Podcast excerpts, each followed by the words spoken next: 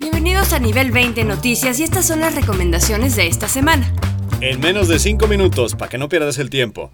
Vamos a entrar directo con una nota de cine muy interesante. Ahora resulta que la película Roma de Alfonso Cuarón está generando toda una polémica por varios temas. Uno, no muchas exhibidoras de cine aceptaron pasar esta película. ¿Qué fue lo que sucedió, Mariana? Mira, de hecho, ninguna de las grandes cadenas que son Cinemex y Cinepolis aceptó exhibirla. Eh, más bien se va a proyectar por cines pequeños, por universidades, por escuelas. Eh, resulta que las políticas de exhibición de las grandes exhibidoras o de las grandes compañías no permiten tener una película menos de 90 días con exclusividad antes de pasar a otro formato, que en este caso es Netflix, que es la productora de Roma. Claro, aquí hay un tema muy interesante. ¿Qué sucede?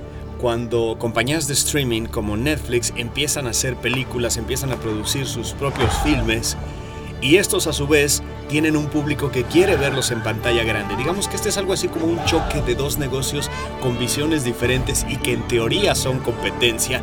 Entonces estamos en un punto en el que se van a tener que nivelar las cosas, que balancear para que lo que estamos viendo en Netflix o en las plataformas de streaming se pueda también ver en los cines convencionales. Claro, finalmente Cuarón es un cineasta y propuso la película para ser vista en pantalla grande, más allá de que evidentemente pues Netflix es una plataforma de streaming, ¿no? Pero sí es muy importante que los cineastas puedan ver en, los cines sus, películas. Creo que esta polémica alrededor de la exhibición de Roma es benéfica para el mismo filme y para el propio Cuarón, porque se ha generado todo un movimiento. Como que la gente está ansiosa de ver Roma y estás buscando los lugares donde verlas. No todo el mundo tiene Netflix, no todo el mundo la quiere ver en Netflix. Y para aquellos que están en esta categoría, digamos, les vamos a decir en dónde se va a exhibir.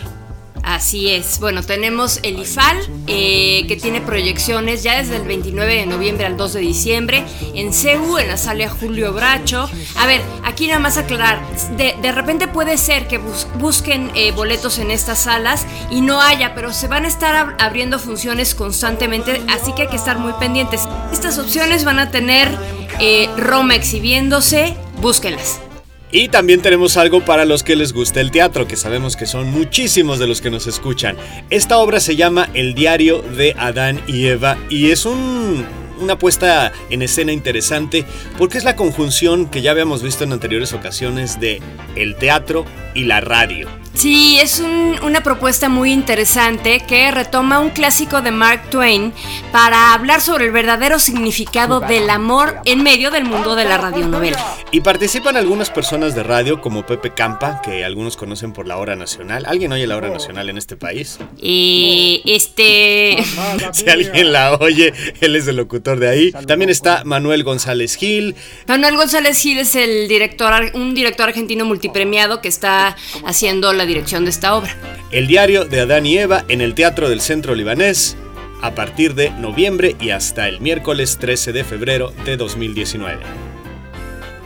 Pues el pasado domingo 25 de noviembre, en la sala silvestre revueltas del Conjunto Cultural Olin Yolistri, se presentó el concierto presentación del quinto disco del jazzista Alex Mercado que se llama Convergencia. Es un disco muy interesante, pues conjuga el jazz, que es lo que interpreta normalmente Alex Mercado, con músicos tanto de jazz como músicos clásicos e incluso por ahí gente de otros géneros como el electrónico. Así es, son convergencias y duetos de estilos de géneros, de música, de literatura, de lenguajes y de artes. Y les dejamos esta nota para que vean qué pasó ahí.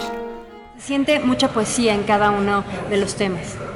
Es que todos están basados en poesía. Ahora eh, me estoy metiendo cada vez más en eh, relacionar lo que escribo, lo que leo también de otros autores, como en el caso de los dos poemas ajenos que se presentaron hoy, eh, y lo relaciono con la música. trato de que la música derive de ese sentimiento que se plasma en los poemas. No solamente eso, sino que está basada en la rítmica precisa de cada uno de los temas. El discurso se vuelve convergente, se vuelve congruente. Entonces podemos hablar de una convergencia también entre música y literatura.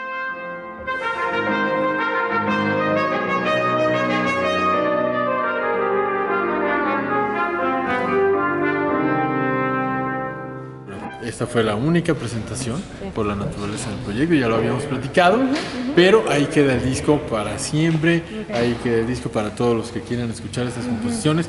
Búsquenlo en las redes sociales, búsquenlo en las plataformas digitales, búsquenlo en las tiendas eh, y yo lo voy a llevar como, como siempre a todos mis conciertos, así es que chequen también la cartelera de mis conciertos.